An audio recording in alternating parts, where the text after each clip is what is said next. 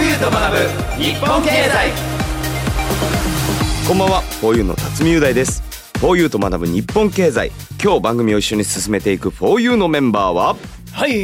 1234あと4日で2023年も終わってしまいますが 皆さん2023年はどうお過ごしですか2024年はもうすぐそこまで来てる1234 for you の正木祐介ですああどうもよしどうで佐す々木さんが一緒にはいやってくれますけど、そうですあその1234を言いたかったんだずっとそうですだからかさっきザキさんの一言でスタッフさんを完全に困惑させた何でしょうあの質問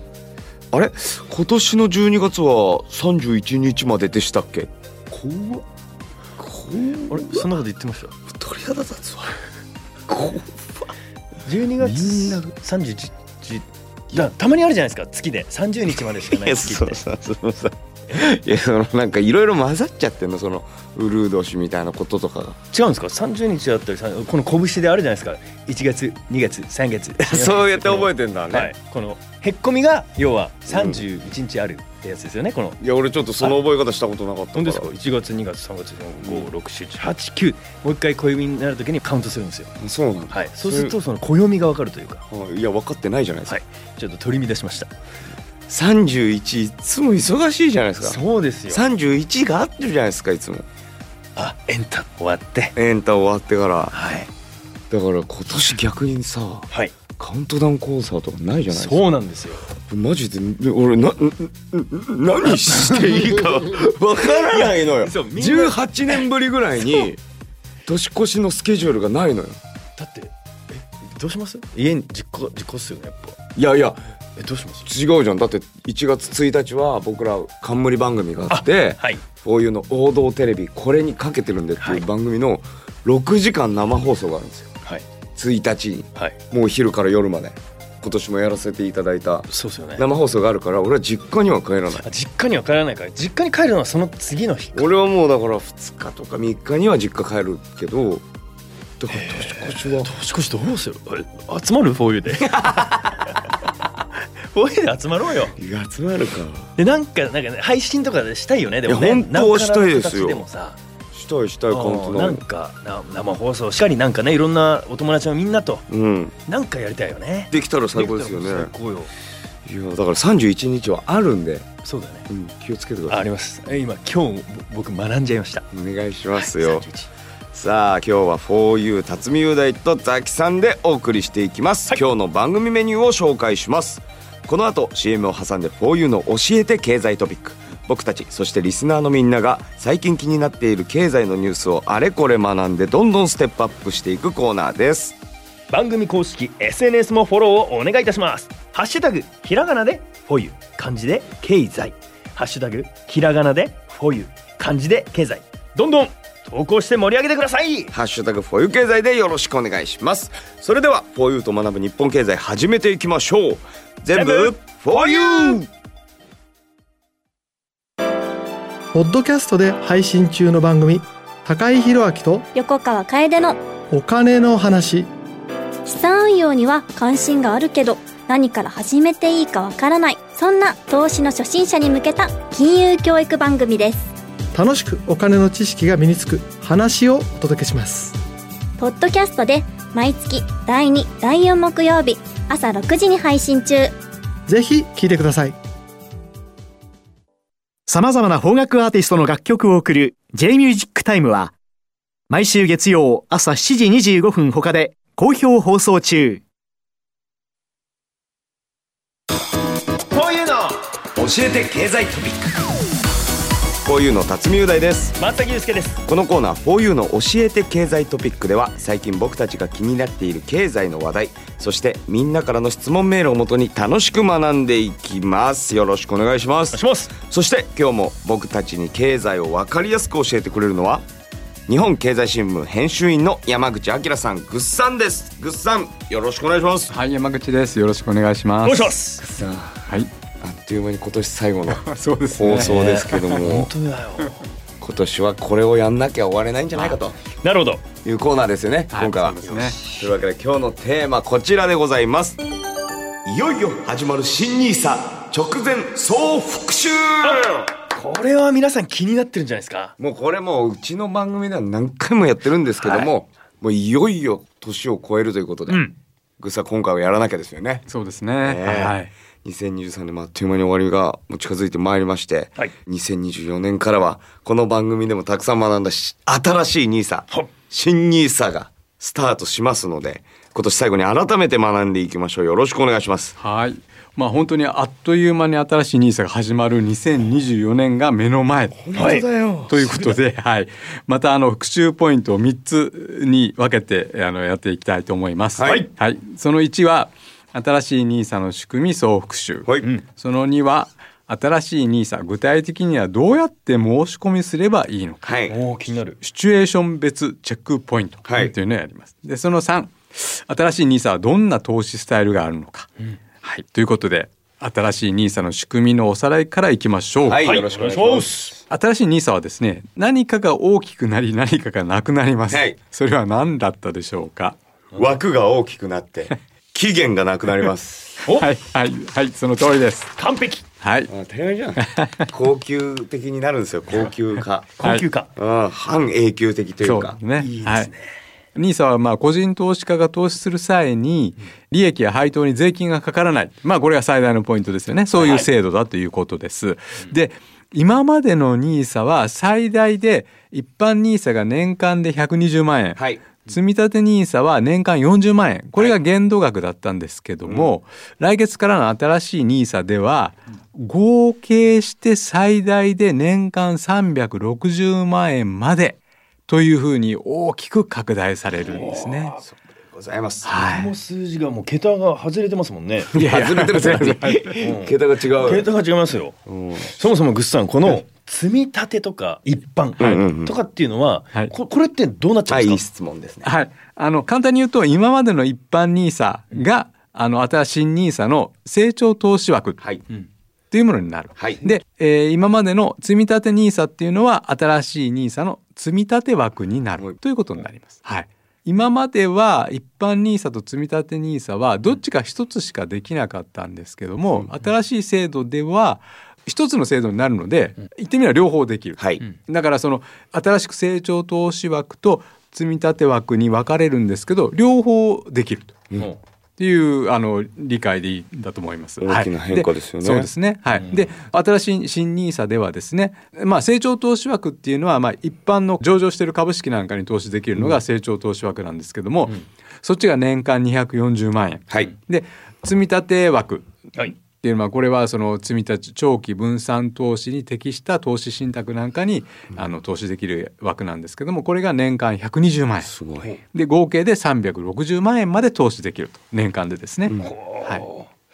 グッズさんそもそも今出てきたこの成長投資枠、うんこれって具体的に何なんでしょうか、はい、あの今年までの一般ニーサとまあ基本的に同じものなんですけども、上場されている株式市場で取引されている上場されている株式実際個別の株式、はいなんとか株まあファーストリテイリングだファーストリテイリング社ファーストリテイリングとかトヨタ自動車な らトヨタ自動車はいそういうはいなるほどね個別の株式とか、うん投資信託などもここで該当します。はいはいまあ、全体の投資枠は360万円はいあるんですけども、まあ、ここだけちょっとややこしいんですが成長投資枠に使えるのは360万円のうちの240万円までなんです。はいうんはい、でも逆だとまたパターンが違うんですよねそうなんです積み立て枠の方でうん全部使っちゃうこともできるんです。そうなんです積み立て枠で全部使う、うんあのおーいい反応ですねいいリアクションはいえっとね、積み立て枠っていうのは、今あるあの NISA の積み立て NISA と一緒のものなんです。でそこはですねさっきの枠でほら言ったら、全体で360万で、成長投資枠で240万使えるって言ったじゃないですか、はいじゃあ差し引きで120万円だけが積み立て枠かというと、んそうではなくて、はい120万円を超えて、ん360万全部使っちゃうこともできるんです。成長投資枠で全部使ううん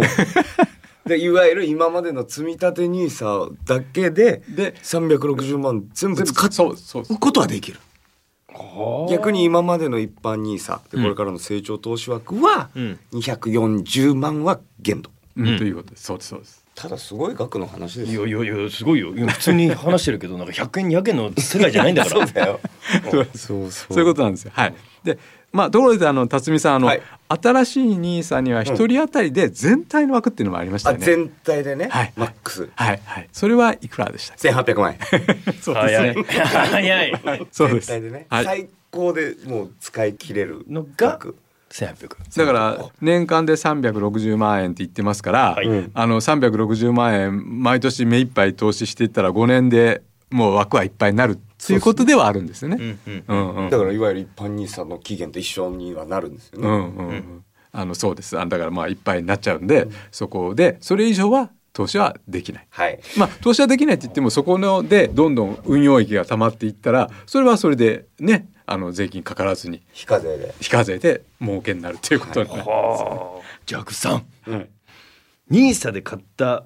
分のあるじゃないですか、うんそれを売るじゃないですか、はい売った後だとその枠っていうのは生きてるのか生きてないのかあそこのところどうなんですよはい、あのえっとね今までの NISA では年間のお枠を途中でその売ったからって言ってえー枠がちょっと残ってるからって言ってじゃあその枠が使えるかって言ったらそれは使えなかった使えないんだ使えない今までのねいや NISA 今はまでねの、ああなるほどはいはい新 NISA では新ニーサ投資した分で一部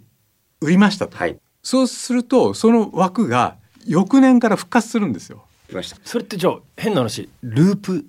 まあある意味お財布代わりっていうかに使って使必要な時に一部を売ってで枠がまた開くので、はい翌年になってお金があればその分をまた埋めて運用していってでまた増えるとで、まあ、また必要になればそこから一部売却してまた一部残るのでまた余裕があればお金をつぎ込んでいって増やすことができるというようなことで必要に応じてうまく使っていけるわけですよ。よりだから自由度が増したそうですねということなんはいはいなるほどなるでもより本当に人生の大きな変化のタイミングとかに合わせていろいろニーサを活用できるように変わっていくってそういうことですね。だから本当に今までの兄さんに比べればすごく使い勝手が良くなったって言い方はできるでしょうね。まあただすぐ売ったからすぐっていうわけにはいくんで翌年まで待たなきゃいけないんですけどね。はい。これその今のお話を聞いてその、うん新しいニーサを今あ作りたいっていう思う方もやっぱいるじゃないですはいか、はいはいはいでそれってどこに行ったりすればできるもんなんでしょうかはい、あのーじゃあ2番目のポイントでシチュエーション別の新しい兄さんの申し込み、はいチェックポイント、チェックポイントはい、考えていきましょう。はいはい例えばその新しい NISA 検討してる人なら大体次の4つのシチュエーションのどっかに当てはまるのではないかと思うんですけども、はいという話なんですね。はいはい1番あそういうことか、うんはいはい まず一番はすでに NISA 口座持ってる旧 NISA でずっともうやってたから NISA 口座持ってますという人はいますよね。あ私でございますね そうですね私のことでございまはすねいはいはい、そうです辰巳さんそう ですねはいニーサ口座持ってる持ってる人はいはいで2番証券口座は持ってんだけどもニーサ口座はまだ申し込んでいませんと、うんうんうん証券口座だけはあります、はいニーサやってなかったっていう人ね、はい今までね、はい、で3番証券口座はないんだけどもニーサ口座を銀行とか郵便局で開いてますあそういう方もいるあのそうですかそうですあの銀行や郵便局でも開けるのでできるんだはいそうですあそうですという人はいで4番証券口座も NISA 口座も両方持ってませんはいでまず辰巳さんのように1番すでにまあ NISA 口座持ってるはいっていう場合はあの簡単なんですよ、はいあの新 NISA の口座っていうのはそのままその持ってるとこで開いてくれるんですよそうですよねん自動的にやってそうくなんでだすさるそうなんですよえー、とそれが証券会社であろうが銀行であろうが郵便局であろうが、うん今すでに NISA 口座開いてる場合はでそれで何もしなければ新 NISA の口座もそのまま開いてくれるでそのままうん現在投資している先にも同じように投資多分確認は来ると思うんですけども、それも自動的にそうやっですてよで,、ねやできるとだから思い俺ます現時点で実はまだ何もしてないはいうんうんうんその新ニーサに移行する上であそうなんだただ値段はどうしようかなというああはあね今値段だから月々こうやってた額はうん今までの今年までの NISA の分っていうのはもうそれは過去のものになるので、はい今までの NISA の分っていうのはもうこの12月までに投資した分で終わりで、はいそのまま置いておかれるっていうか、はいはいはいあの期限まで、はいだかあの持っとくことはできる。ら僕で言ったらだからあと18年というか19年ぐらいはそのまま運用できるってことですそういうことですよね。ほっとくっていうか、あまー あ、ある意味ほっとくんですけども、うんはい。で途中でまあ売っちゃってもいいし、はいあのということで、で来月以降は新しいニーサで運用が始まる。はいということになるとちょっといろいろ確認しないとな、はい。当然あの、えっと新しいニーサは別の会社でやりたいということであればそれは手続きをすれば変えることはできます。はいおい、やーじゃあ2の場合はい、2番は証券口座あるけど NISA 口座は申し込んでいないという方ですね、これはあのその証券会社の証券口座持ってらっしゃるということはそこで多分ねなんか株式の取引とか投資信託の取引とかされてたんでしょうからそこの証券会社で NISA 新しい NISA をやるっていうんであればそこの会社に NISA 口座を開設するっていうことで申し込みをすればいいということになります。はいはい。ただ口座を持ってる証券会社じゃないところで別の証券会社で新しい口座作って NISA 口座を作りたいっていうんであればそれはまた手続きをしなきゃいけないっていうことになりますね。はいで3番3番はい。証券口座はないけども、あの、NISA 口座を銀行とか郵便局でやってると。はい開いてると。この方々なんですけども、これも、そのままその銀行で新 NISA やるんだ、うんということであれば、何もしなくてもそのまま新 NISA の口座がそこで作られます。ほう自動的に自動はいで。はい。ただし、はい銀行とか郵便局は、証券会社と違って株式を扱えないんですよ。うんだから特定の株に投資したいとかっていう話であれば、はいこれは証券口座開かないといけないわけですよ。はいはいはいだからこの機会に証券会社の方でっていう思うんであればこれはちゃんと手続きしてもらう必要がある確かに確かにだって新ニーサの一個の特徴としてその売った分がさっき言ったみたいに翌年には枠が開くはいっていうそういういろんなやり方したいなら証券口座持ってた方がまあ、あそうですよねのそうですねでそそれにもう何よりもやっぱりその個別株、はい個別株を個別株抱えないうんファーストリテイリング社とか、うん、トヨタとかうんうにん積み立て分だけじゃなくて成長投資枠でポッとやってみようかなって思った時には証券口座でニーサ口座持ってないとっていうことでかきないわけでできないんだそもそもねうんうんで最後に4番、はい、はい証券口座も NISA 口座も持っていない方うんまあ、日本全国で見れば多分この方が一番多いのかもしれないんですけども、この方々の場合はやっぱりそのこの機会にやってみるっていうんであれば NISA 口座を開くということになるんですが、うん実際に株式買いたいとか ETF もやってみたいとか、うんいろんな商品を選択肢に入れるんであれば証券会社を選択するのが一般的かなとはいいうことでね。で証券口座開設するのと NISA 口座っていうのは、まあ同時に簡単に開設できるので、はいあの別に両方開かなきゃいけないからって言って倍手間がかかるわけとかそんなことではありませんから、うんとりあえず問い合わせてみれば割と簡単できたねみたいな感じになるんじゃないかなと思います。はい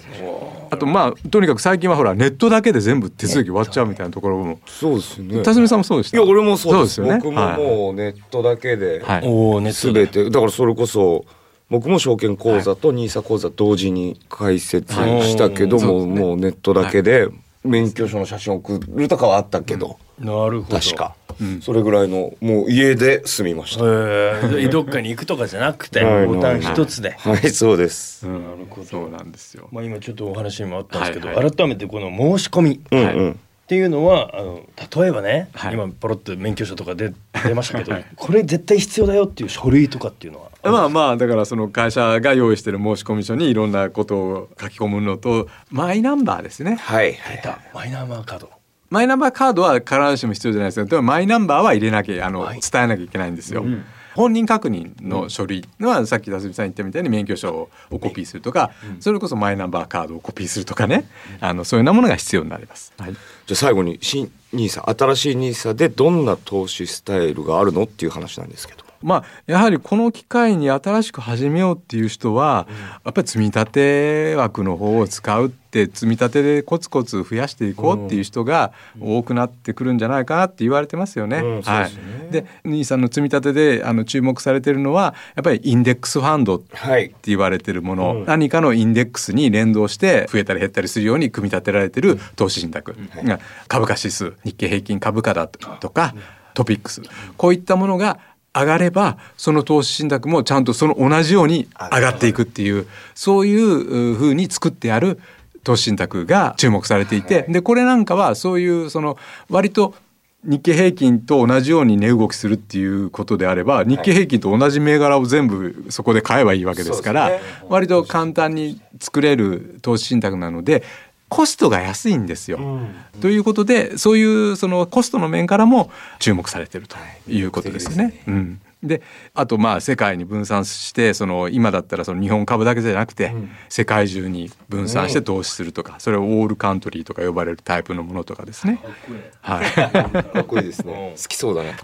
千秋さん。 というようなことで、えーできるとまあだから人によって全然これはその新年から始まるからといっても焦る必要は全くないので、口座だけ開いておいてあの始めるタイミングはもう少し後とかねそんなんでも全然構わないので、はい、まずは投資するならどういったものに投資するのかなっていうのを本当にまあ簡単なことでもいいのでちょっと自分で調べてみる、勉強してみるっていうようなところからやっぱり始めた方がそうですね。うんあのいいですよね。新制度が変わるぞっていう話なんだけど。まあそういうことで今週も、はい。あの学んだ内容をもう一度クイズで復習。来ました。ということで題して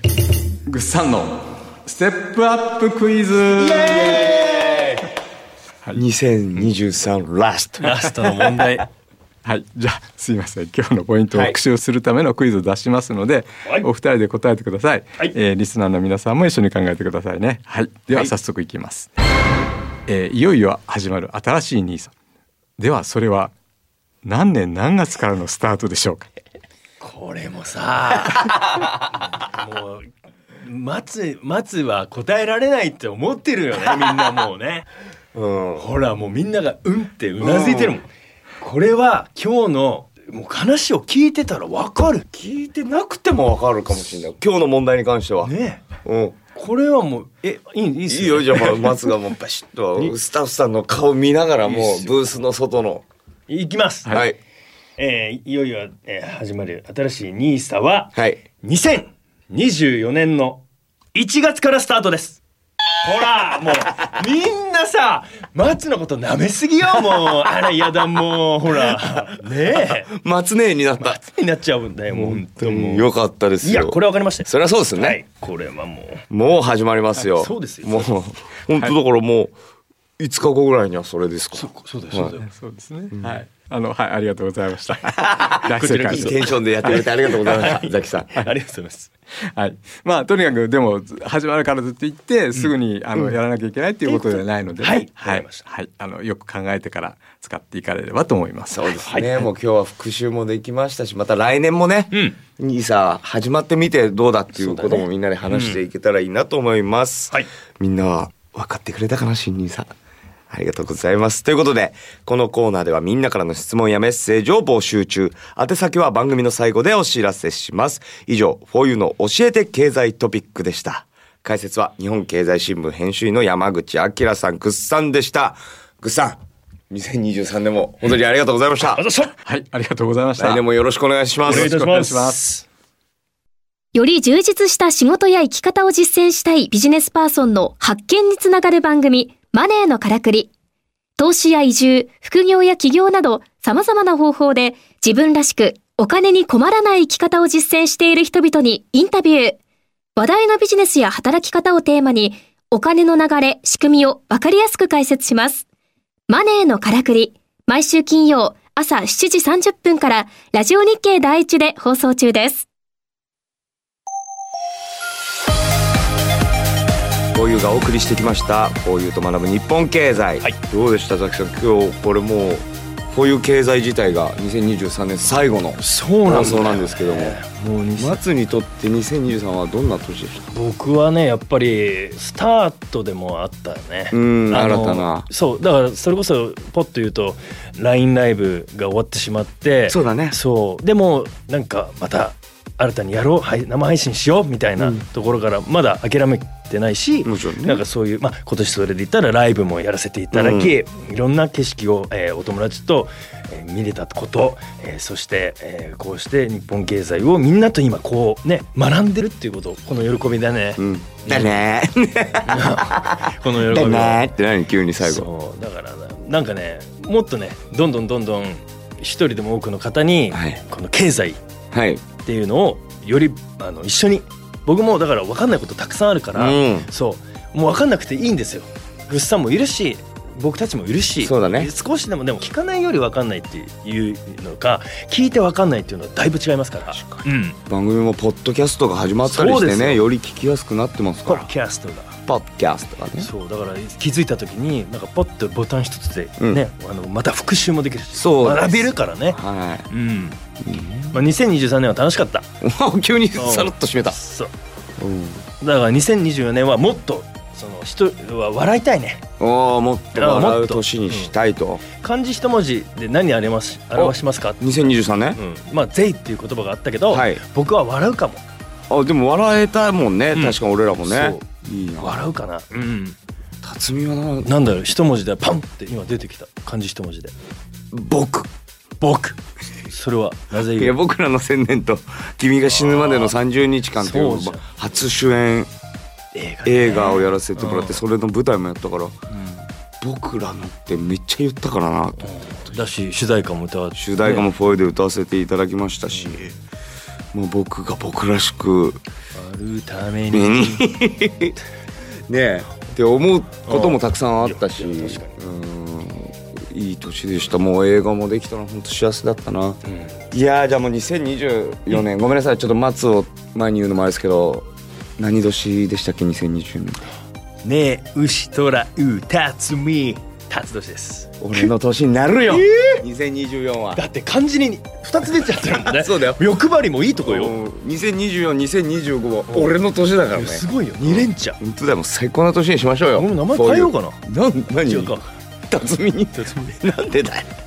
意味わかん ねえよすいません取り乱しました、うんさあさあじゃあまあ、来年も、はいうんと楽しく学んでいきましいやそょううですよろしくお願いしお願まいすしますということでリスナーのみんなからのメールも最後の最後までお待ちしております、番組で取り上げてほしいテーマ、えー経済について知りたいこと僕たちへの質問など何でも番組サイトにあるメールフォームからどしどしお寄せくださいお待ちしておりますそして番組公式の SNS もフォローお願いいたしますハッシュタグひらがなでフォユ漢字で経済ハッシュタグひらがなでフォユ漢字で経済みんなどんどん投稿お願いしますよろしくお願いします来年はお1月10日水曜夜7時からスタートということで、うん1月10日水曜夜7時にまたお会いしましょう、はい最後まで聞いてくれてサンキューササンンキキュューーでですす良い年末年始をお過ごしくださいハッピーニューイヤーおもう言った